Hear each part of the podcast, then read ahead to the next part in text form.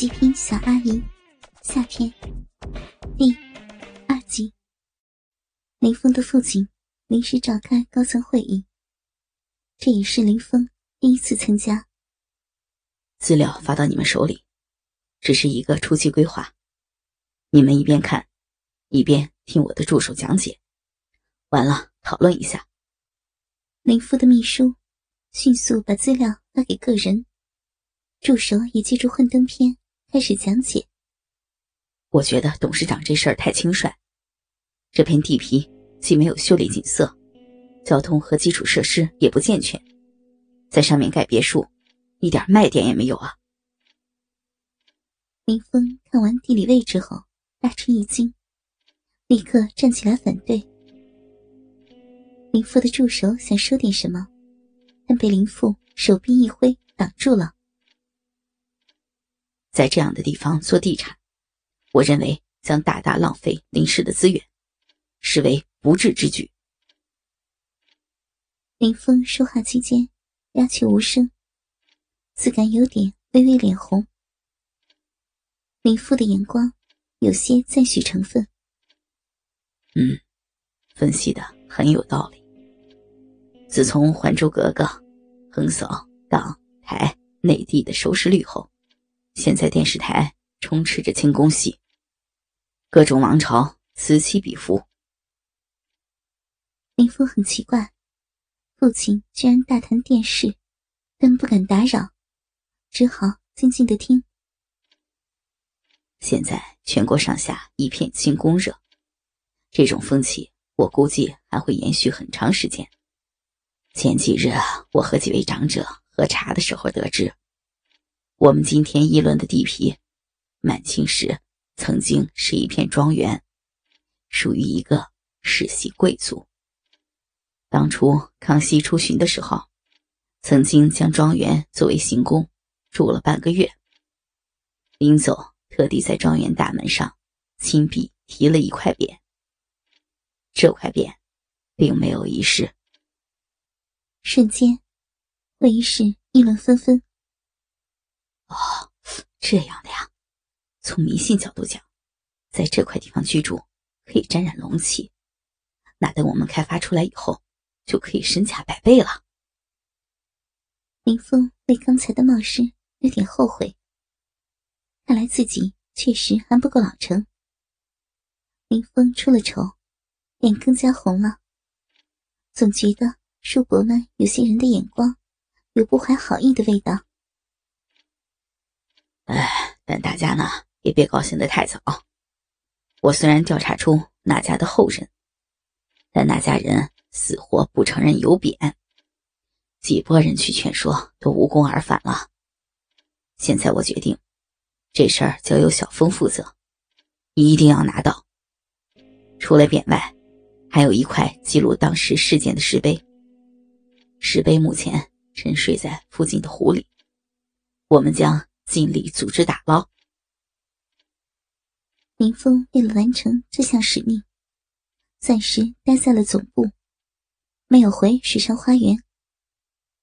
第一件事就是迅速派人将那家的后人接过来，因为林峰分析，前几次派人去都失败，这次还走老路没有意义。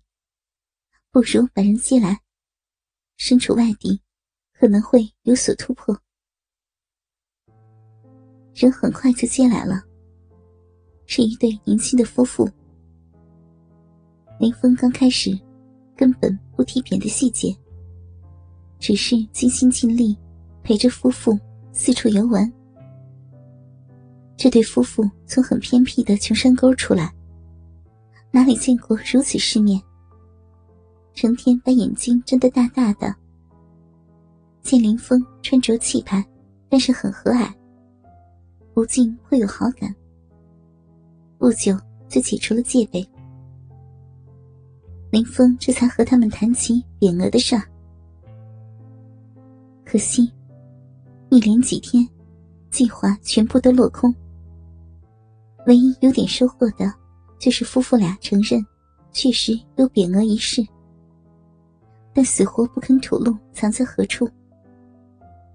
林峰看了天价都不为所动。看来，这类思想比较单纯的人，认了死脸，是很难动摇的。把祖宗的东西看得比什么都重，实在没有办法。林峰只好准备把夫妇俩送回家，再慢慢想办法。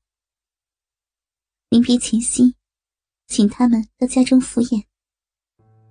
夫妇俩从未见过如此宽敞的豪宅，刚进房门就畏首畏尾。林峰微笑着请他们四处逛逛。哎，这张照片。丈夫指着林家一巨型全家福照片，惊讶不已。妻子也仔细看了看，没错，俺娘那张照片上的姑娘就是这人，奇了怪了。林峰顺着他们的手指一看，他们议论的人正是姑妈，也就是翠萍阿姨的大姐。怎么了？林峰问道。俺娘有一张和这大婶的合影，还说这人是她患难与共的好姐妹呢。是吗？这是我姑妈啊。那这样吧，吃完饭我带你们去见见姑妈，看看是怎么回事儿。事情是这样的，林家因解放前是资本家，在文革时期被整得很惨。林峰的父亲和姐妹们虽然年幼，但仍未逃脱命运，被分别拉配到农村接受改造。和姑妈同行的人当中，也有一个是所谓地主的后代，姓王，人还长得蛮漂亮。由于同病相怜，两人在改造中互相鼓励，结下了深厚情谊。人称“两枝花”，成为很多知青追求的对象。最后结拜成异性姐妹。之后，姑妈回了城，渐渐和当初亲如手足的姐妹失去了联系。知道真相后。夫妇俩用家乡敬见长辈的礼节，跪在地上，连连给姑妈磕头，述说自己的娘很是挂念她。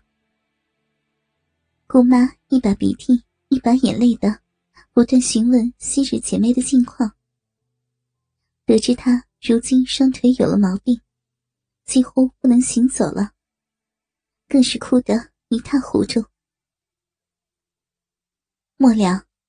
姑妈写封信，请夫妇俩带回去，说自己过几日就去探望。好半天，气氛才不那么凄凉了。林峰心中的惊喜程度难以形容。有姑妈这层特殊关系，这事看来就大有希望了。王家住在贵州一个非常贫瘠的山沟。下了飞机后。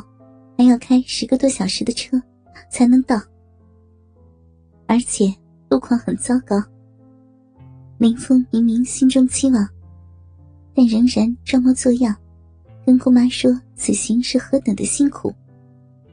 还好，姑妈坚持前往，林峰这才放了心。下了飞机，林峰和姑妈吃了午饭，姑妈就催促他。直接去租车行，租了辆吉普车上路。路况太糟糕了，憋得两人浑身酸痛。姑妈唠唠叨叨的，硬是不许林峰放慢车速。转过一处山坳，人烟越来越稀少，但道路反而平坦了许多。姑妈也终于把她以前受苦受难的事儿讲完了。林风耳根顿时清醒，这才稍微有了点好心情，主动和姑妈聊起了家常。